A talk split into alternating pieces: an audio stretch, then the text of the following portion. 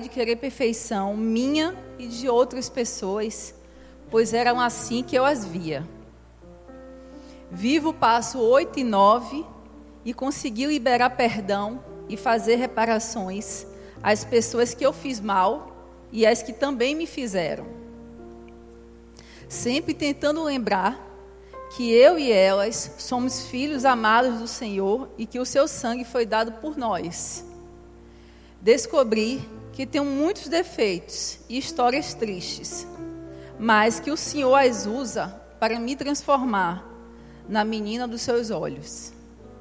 Aprendi que também tenho muitas qualidades e vitórias e que posso usá-las para encontrar o meu lugar no reino de Deus, servindo com amor e testemunhando do seu poder transformador. Nos demais anos, fui identificando áreas mais, espe mais específicas para focar, como o medo, a ansiedade e a autoestima. Questões que venho aprendendo a dominar e não ser dominadas por elas, pois sei que o meu Deus é capaz de mudar qualquer situação desde que eu coloque à sua disposição. Aprendi a não usar como mecanismo de defesa a transferência de culpa. E como é importante assumir a responsabilidade sobre meus atos, na proporção correta, nem mais nem menos. A oração da serenidade fala ao meu coração de uma forma simples e real, me levando a entregar aquilo que não faz parte do meu controle e me encorajando a mudar aquilo que eu posso fazer. Hoje, vivo um dia de cada vez, sabendo que se eu me entregar à Sua vontade, serei razoavelmente feliz nesta vida e supremamente feliz ao seu lado na eternidade. Amém. Obrigada por me ouvirem. Se você foi abençoado, aplauda mais forte. Fica aqui, Michele, quero ter a honra de estar aqui do seu lado. Hoje, gente, eu tive prazer de encontrar com Michelle quando ela veio de Salvador, conheci ela, conheci sua filha também. E nós queremos dizer para você, obrigado por compartilhar. Vamos dizer todo mundo junto? Que Deus te abençoe. Abra sua Bíblia por gentileza no livro de Efésios, capítulo de número 2. Você que está nos visitando nessa noite, boas-vindas para você, que você seja abençoado, que certamente Deus vai falar ao seu coração. Efésios capítulo 2, verso 10. É o texto da palavra de Deus que inspira, que autentica a nossa real identidade. O apóstolo Paulo escreve a essa igreja e ele diz assim: Olha, nós somos criação de Deus, realizada em Cristo Jesus, para fazermos boas obras, aos quais Ele preparou antes para nós as praticarmos. Por que, que eu abri esse texto após o testemunho da Michele? Essa palavra que somos feituras de Deus, ela significa dizer que nós somos obra-prima de Deus. Uma das maiores armadilhas de Satanás é ferir a nossa identidade. Mas o Evangelho é uma grande verdade a pessoas reais, como a Michele, como eu, como você. Estamos aqui nessa noite, de, entre e juntos, o Deus capaz de restaurar qualquer coisa. Você crê nisso? Diga glória a Deus e aplauda Jesus mais uma vez. Louvado seja o nome dele, restaurador por excelência. E no momento de igual importância, eu quero encorajar você a entregar nas mãos desse Deus aquilo que você é, mas também aquilo que você tem. Quando o apóstolo Paulo escreve à igreja de Corinto, na segunda carta, no capítulo de número 9, no verso 6, ele diz assim: Olha, lembrem-se Aquele que semeia pouco também colherá pouco, e aquele que semeia com fartura também colherá com fartura. Cada um dê conforme determinou em seu coração, não com pesar ou obrigação, pois Deus ama a quem dá com alegria. Nesse momento quero convocar as pessoas designadas, elas vão estar aí do seu lado. Você vai ter o privilégio de exercitar aquilo que o apóstolo Paulo diz: dar com alegria, dar com generosidade. Logo nos meus primeiros anos de jornada na fé cristã, eu tinha uma interpretação equivocada do dízimo e da oferta. Eu entendia o dízimo como a décima parte sendo o meu limite. Mas a Bíblia não diz isso. A Bíblia ensina o contrário. Quando o próprio Deus deu seu único filho, deu tudo que tinha, ele está dizendo assim: olha, a décima parte não é mais o teu limite, não é o teto, mas é o mínimo, porque eu já dei tudo. Então faça isso em nome de Jesus, enquanto vamos ouvir uma canção.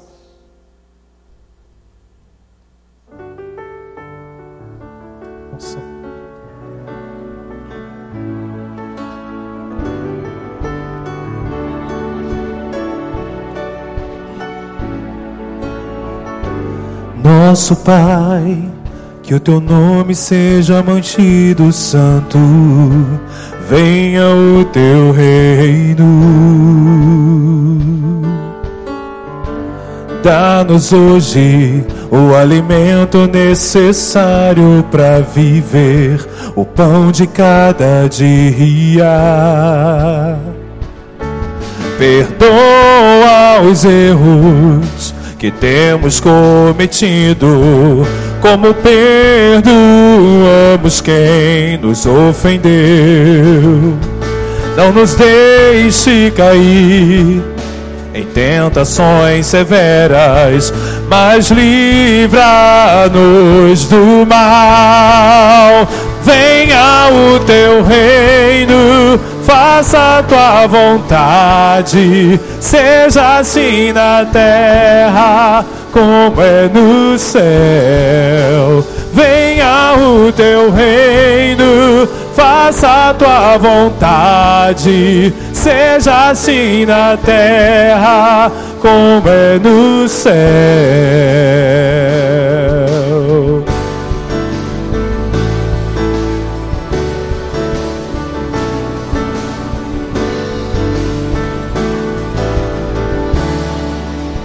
Cante nosso Pai, nosso Pai, que o teu nome seja mantido. Diga, venha o teu reino. Dá-nos hoje, dá-nos hoje o alimento necessário para viver o pão de cada dia. Perdoa, perdoa os erros que temos cometido, como perdoamos quem nos ofendeu. Não nos deixe cair em tentações severas, mas livra-nos do mal. Venha, venha o teu reino, faça a tua vontade, seja assim na terra como é no céu. Venha o teu reino, faça a tua vontade, seja assim na terra como é no céu.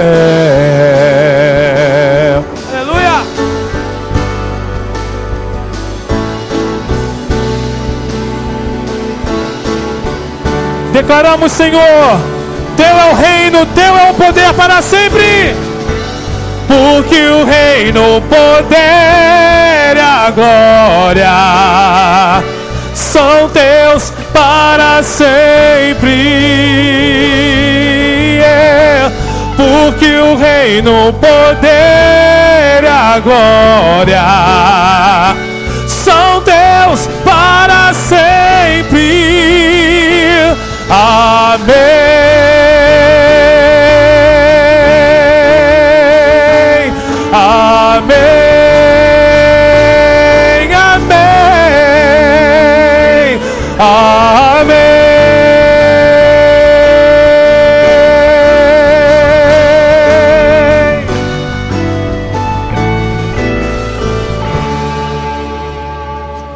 Vamos orar mais uma vez? Senhor, nós te louvamos porque damos daquilo que o Senhor nos deu.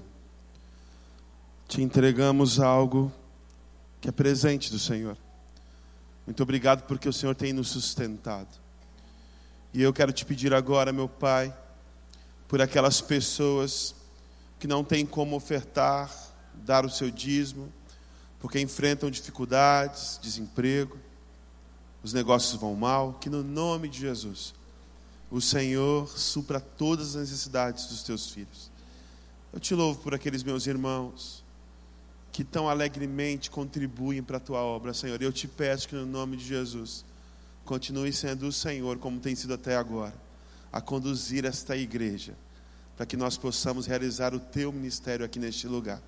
Essa é a nossa oração, fazemos no nome de Jesus. E o povo de Deus diz amém. Vamos agradecer o nosso ministério de oração, muito obrigado. Que Deus abençoe vocês. Uma benção. Muito bom, que bom que você está aqui. Estou feliz de estar aqui. Nós acabamos de sair de um congresso muito especial. Quem estava aqui no congresso, levanta a mão. Você foi abençoado no congresso? E se você não veio, perdeu. Foi maravilhoso. Você tem que participar dessas programações que são sempre muito especiais. Ah, eu queria contar uma história aqui. Eu tinha mais ou menos uns 13 anos, eu era adolescente, né? Isso já tem mais de 10 anos, Robinho. Eu falei que tem mais de 10 anos, 20 anos é mais que 10, 30 anos é mais que 10. Eu tinha uns 13 anos de idade e tinha uma ordem lá em casa. A ordem era a seguinte: não pode jogar bola dentro de casa. Não pode jogar bola dentro de casa. E era uma ordem que a minha mãe tinha dado para mim, principalmente, né? porque a minha irmã não jogava bola e meu irmãozinho era muito pequeno.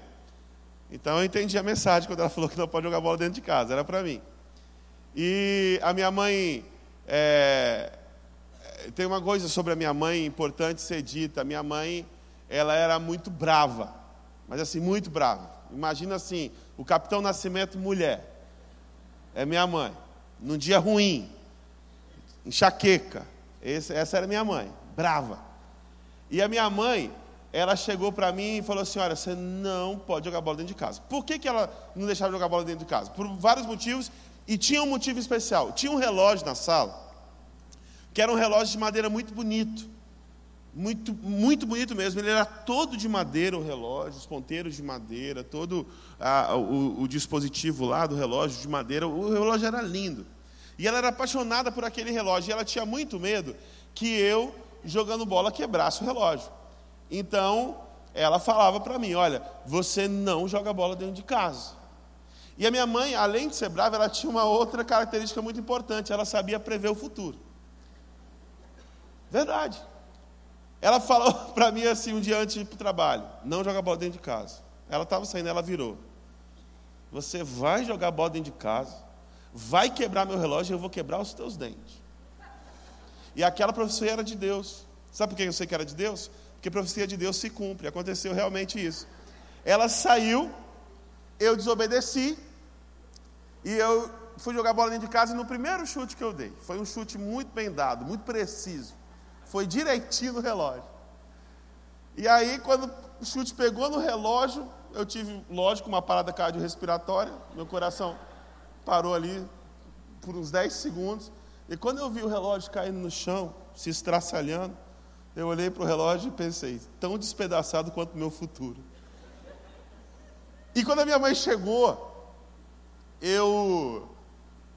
É, eu falei que ela sabe o futuro, né? Ela sabia que o relógio já tinha sido quebrado, ela chegou, cadê meu relógio?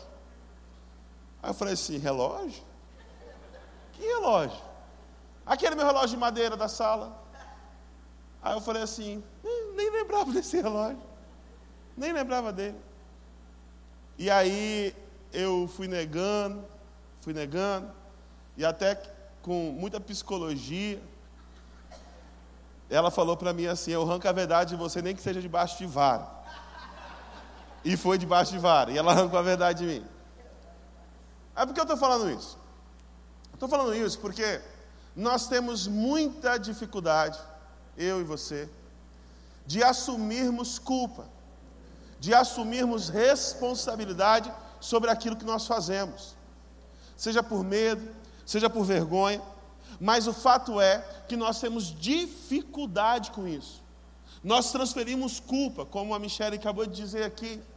Nós culpamos o outro, nós culpamos o mundo, nós culpamos as circunstâncias, nós culpamos a economia, nós é, culpamos é, o governo, nós culpamos o nosso vizinho, o nosso cônjuge. A gente coloca a culpa e a responsabilidade sempre no outro. E é à luz disso que eu intitulei esse sermão como Assumindo os Fracassos. Repete comigo: Assumindo os Fracassos. Seria que você abrisse sua Bíblia, se você trouxe Bíblia, no livro de Gênesis. Nós vamos ler o capítulo 1, a partir do versículo 26. Nós vamos ler 26 a 28. Enquanto você acha aí, ah, às vezes nós que queremos em Deus, temos uma dificuldade ainda maior com os fracassos, de assumir os fracassos, porque no nosso modo de pensar, quando nós fracassamos, nós nos revoltamos com o nosso fracasso, e na nossa transferência de culpa, nós culpamos Deus. Então os nossos fracassos é como se fossem fracassos de Deus. E nós às vezes espiritualizamos as nossas derrotas. Às vezes nós espiritualizamos as nossas responsabilidades. Vou entregar nas mãos de Deus. E de fato, existem certas coisas que nós temos que entregar nas mãos de Deus. E eu preguei isso há um mês atrás aqui. Tem certas lutas que não são nossas lutas. E às vezes nós lutamos lutas que não são nossas. Tem certas coisas. E, e, e mais uma vez eu quero citar a Michelle aqui. Ela falou assim: assumir culpa nem mais nem menos. Assumir a responsabilidade que me é conferida. E de fato existem coisas que nós deixamos, devemos deixar nas mãos de Deus. Mas muitas vezes nós queremos colocar nas mãos de Deus coisas que Deus colocou em nossas mãos. Vamos para o texto. O texto diz o seguinte: Façamos o homem a nossa imagem e semelhança. Eles serão poder, dominem eles sobre os peixes, sobre as aves, sobre os animais domésticos e selvagens e sobre os animais que se arrastam pelo chão. Assim Deus criou os seres humanos. Ele ele os criou parecidos com Deus. Ele os criou homem e mulher e os abençoou dizendo: Tenham muitos filhos e filhas, espalhem-se por toda a terra e a dominem. E tenham poder sobre os peixes do mar, sobre as aves que voam no ar e sobre os animais que se arrastam pelo chão. Deus criou todas as coisas, cria o homem, mas o homem, diferentemente do resto da criação, é dada a ele responsabilidade. Deus fala assim: olha só, eu criei isso, agora vocês vão cuidar disso. Vocês estão responsáveis por isso.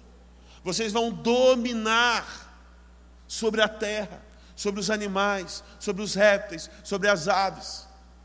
Deus, quando criou todas as coisas, Ele nos deu poder sobre essas coisas, Ele nos deu responsabilidade. E isso precisa entrar no nosso coração, porque nós temos muitas vezes delegado as nossas responsabilidades. Se você acha, meu irmão, que aquecimento global, que extinção de área verde, se você acha que contaminação de lençol freático, as secas muito demoradas, as enchentes. Se você acha que não é responsabilidade sua e que o Greenpeace tem que lutar por isso, você não entendeu ainda que a responsabilidade sobre este lugar, sobre esta terra, que é criação de Deus, é minha e é sua. Repete comigo: a responsabilidade é minha. A responsabilidade é minha nós temos responsabilidade sobre a criação. E Deus deu uma ordem para eles: olha só, de tudo vocês vão poder comer, tomar, dominar, governar, mas tem uma árvore da qual o fruto vocês não poderão comer. E todo mundo sabe a história. A mulher dá ouvidos para a serpente, é seduzida pela serpente, toma do fruto, gosta do fruto, e oferece para o seu marido, que também come do fruto, gosta do fruto.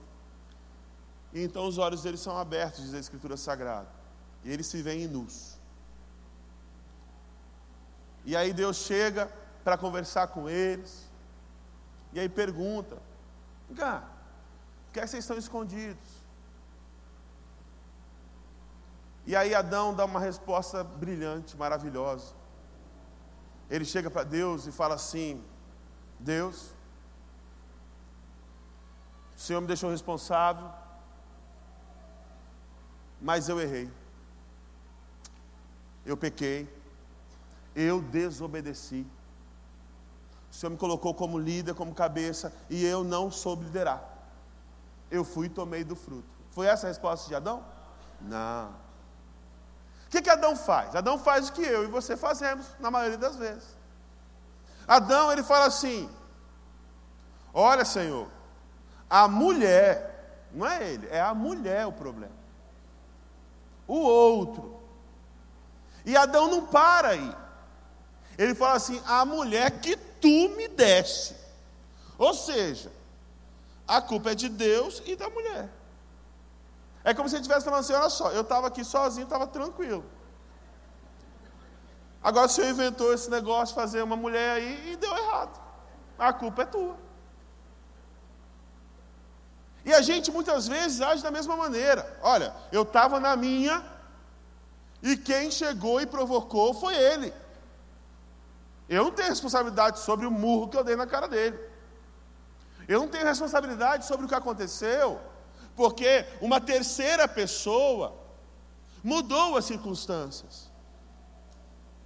E Adão, ele faz isso. Ele, ele não bate no peito e fala assim: Olha, eu desobedeci, eu errei, eu comi do fruto. Ele fala assim: A mulher que o Senhor me deu. Eu falei que não ia dar certo. E aí Deus vai para a mulher. Mas mulher, o que aconteceu? Aí Eva fala assim: Não, Senhor, mulher edifica, a mulher sábia edifica seu lar, não fui sábio. Destruí meu lar. Tomei do fruto que não era para tomar. E ainda arrastei meu marido para dentro disso. Eu errei. Foi isso que ela falou?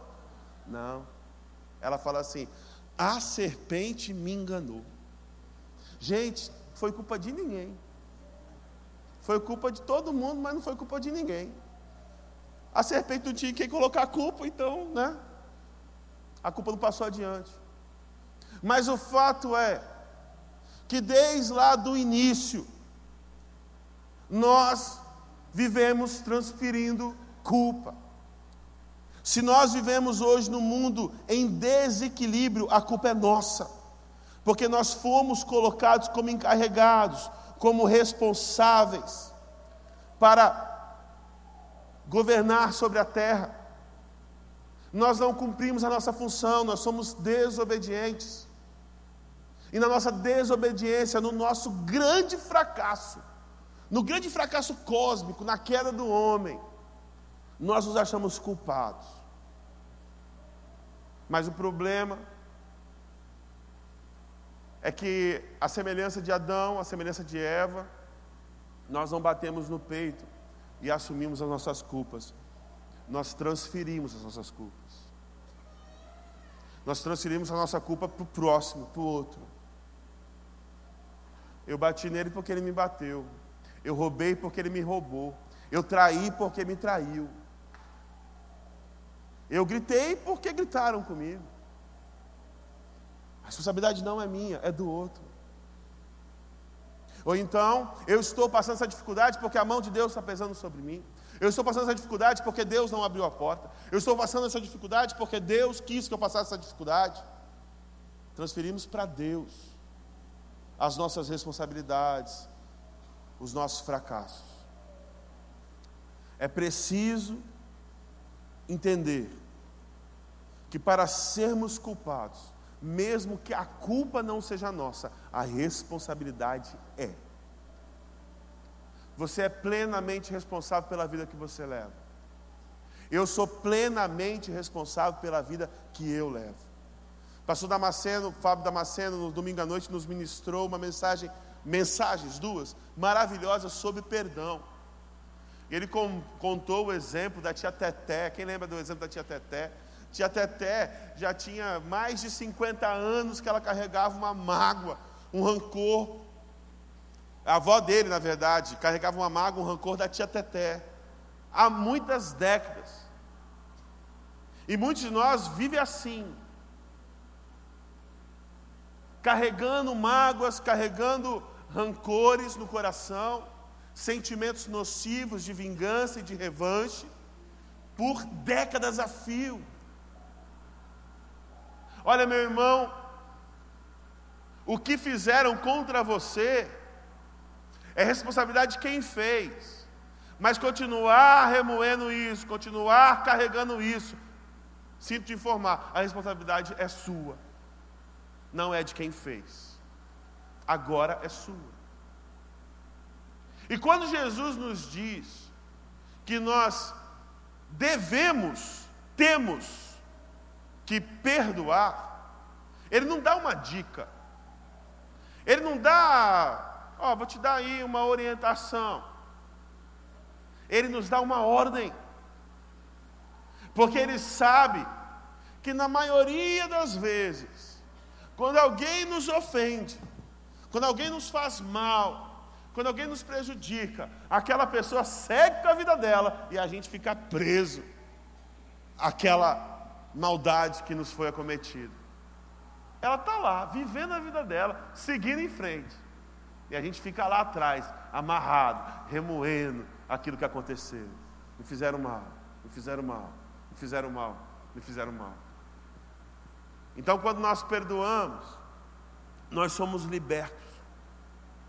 Ou seja, não importa a história de vida que nós carregamos, o que nós fazemos com esta história é responsabilidade sua e responsabilidade minha. O texto anda mais à frente e aí vem a história de Caim e de Abel. Vocês lembram dessa história de Caim e de Abel? Deus dá uma orientação para os dois. Deus quer um sacrifício, uma oferta. E aí, Caim prepara a sua oferta e Abel prepara a oferta dele. E a palavra de Deus diz que Deus aceita a oferta de Abel e não aceita a oferta de Caim. O que, que aconteceu? Caim ficou muito frustrado e furioso. Não com seu irmão em primeiro lugar, ele ficou furioso com Deus, porque Deus não recebeu a oferta dele. E o que acontece? Caim rompe a sua relação com Deus, ele rompe a sua comunhão com Deus. E logo depois de romper a sua comunhão com Deus, Caim vai e assassina o seu irmão. Quando nós ficamos emburrados com Deus, quando nós ficamos chateados com Deus, quando nós transferimos a culpa para Deus e temos a nossa comunhão quebrada com Ele, a consequência direta e imediata disso é quebrarmos a comunhão com as pessoas ao nosso redor. Caim teve a primeira comunhão dele com Deus quebrada e depois teve a comunhão com seu irmão quebrada. Ele mata o seu irmão. Quando ele teve a oferta dele negada, Deus chega para Caim e fala assim: Caim, o pecado está batendo na sua porta. E ele quer te dominar. Mas você precisa dominar sobre ele. Você precisa dominar sobre ele. Meu querido, nós precisamos assumir os nossos fracassos, para que os nossos fracassos não nos dominem nós precisamos assumir as nossas culpas, as nossas falhas, para que as nossas culpas e as nossas falhas não dominem sobre nós. Nós precisamos dominá-los. Todos os erros, todas as, as transgressões que nós cometemos, nós precisamos dominar para não sermos dominados por essas coisas. Eu tenho um irmão que ele começou a fazer terapia há muitos anos atrás. E não era uma terapeuta muito boa. Porque a conclusão que meu irmão chegou depois de muito tempo de terapia é que todos os problemas dele eram em função do lar disfuncional que ele vivia. A culpa era da minha mãe, a culpa era do meu pai, a culpa era minha, a culpa era da sociedade, mas ele mesmo não tinha responsabilidade sobre aquilo, ele era vítima. Vítima. E adivinha só, enquanto meu irmão assumiu essa postura, ele nunca melhorou. Porque quando nós tomamos essa posição de vitimismo, nós não temos a nossa vida em nossas mãos. Nós entregamos o controle para todo mundo e nós perdemos completamente o controle. Somos como um barco levado pelo vento para onde o vento quiser. A culpa é do outro, a culpa é da situação, a culpa é da minha história de vida. A culpa é sempre fora de mim. E o Senhor te chama hoje. E essa mensagem não tem três tópicos, tem um. Te chama hoje para assumir as, as responsabilidades que você tem que assumir. Assumir os fracassos que aconteceram na sua vida. Assumir os erros que você cometeu. Para que você pare de ser dominado por essas coisas. E para que você seja curado pelo Senhor. João nos ensina que quando nós confessamos nossos pecados para Deus, nós somos perdoados. Tiago nos ensina que quando nós confessamos os nossos pecados uns aos outros, nós somos curados. É por isso que os grupos de partilha são tão eficientes. Porque ali está todo mundo falando de si e não do outro. Ali está todo mundo falando de suas faltas, das suas mazelas, dos seus fracassos. E na confissão dessas coisas, existe libertação, existe cura, existe restauração. Eu não sei de verdade a história da maioria de vocês. E eu sei que aqui tem histórias muito tristes. Muito tristes, eu sei disso. Eu sei que aqui tem histórias de abuso, desde muito cedo. Talvez pessoas que tenham sido abusadas pelo próprio pai, tios, amigos próximos da família mulheres que foram estupradas, homens que foram traídos, mulheres que foram traídas. Eu sei que aqui tem pessoas que carregam dores muito profundas. E eu sei que aqui tem pessoas que sofrem hoje coisas que são fruto de algo mal que alguém cometeu. Tem muita gente aqui que é consciente, que está na situação que está por culpa própria. Mas tem gente aqui que realmente vive uma situação de vida, porque um mal muito grande lhe foi feito. E eu quero repetir essa frase para você. Mesmo que a culpa não seja sua, a responsabilidade da sua vida é. Quando você fica doente e você recebe um diagnóstico, nosso querido pastor aqui, amigo meu, pessoal, pastor Marcos, ele recebeu alguns anos atrás um diagnóstico terrível de leucemia.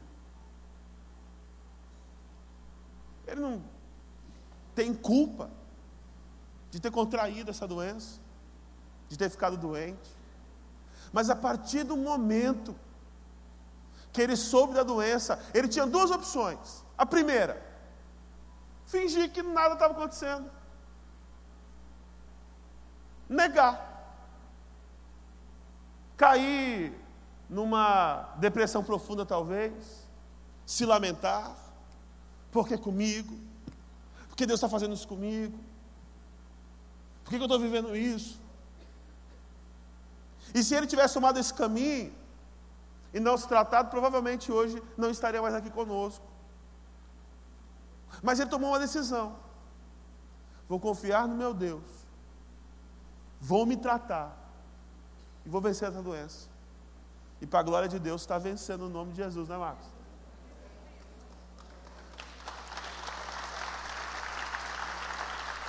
Porque apesar da culpa não ser dele, a responsabilidade sobre a vida dele é dele. Se você tem vivido esta vida no fundo do poço, poço que alguém cavou para você e te jogou lá dentro, pode não ser sua culpa, mas a responsabilidade por estar dentro desse poço é sua. Porque existe tratamento. Porque existe cura. E o nome da cura é Jesus Cristo de Nazaré. Aconteceu uma coisa interessante no domingo passado. Eu sou vascaíno, eu gosto muito de futebol. Eu falo que sou vascaíno, o pessoal já ri, né? Eu gosto muito de futebol, e aí o Vasco jogou contra o Flamengo. A gente nem gosta de falar muito disso. Mas uma coisa que os flamenguistas estavam dizendo a semana inteira, eles estavam morrendo de medo de perder. E aí o que eles diziam a semana inteira, ah, mas vai jogar com o time reserva o Flamengo. Vai jogar com o time reserva. Eu falei assim, meu irmão, se quiser botar o time de criança do Flamengo, coloca. O problema é de vocês. Quem escala o time é o técnico. E se o técnico escalar o time reserva e o time reserva perdeu, a culpa é do técnico. Você está entendendo?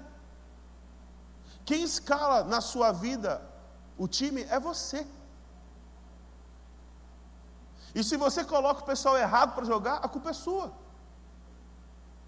Se você sabe o que fazer e não faz, a culpa é sua. E tem lutas, meu irmão, presta bem atenção. Tem lutas que são impossíveis de serem vencidas sozinhos. Eu posso dizer que todas as lutas, impossíveis de serem vencidas sozinhos. E se você tem enfrentado isso sozinho e fracassado, a responsabilidade é sua, porque Deus não criou você para lutar sozinho. Olha ao seu redor aí.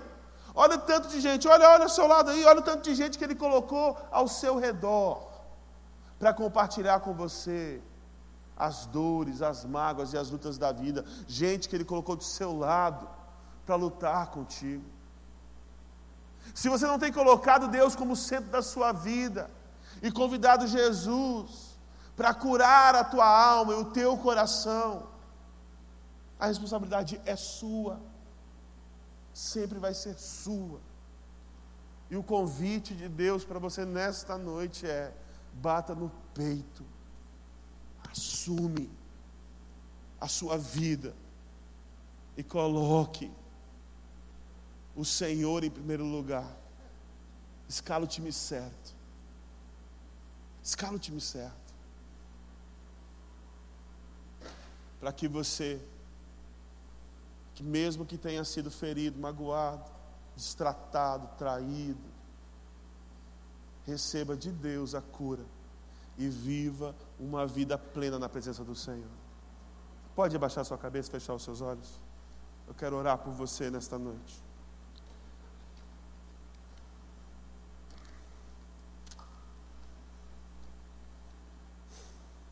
Senhor,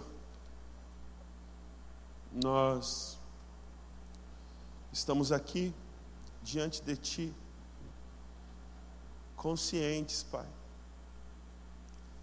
da nossa imperfeição.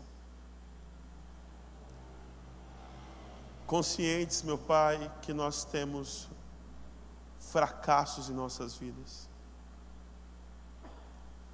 Conscientes, meu Pai,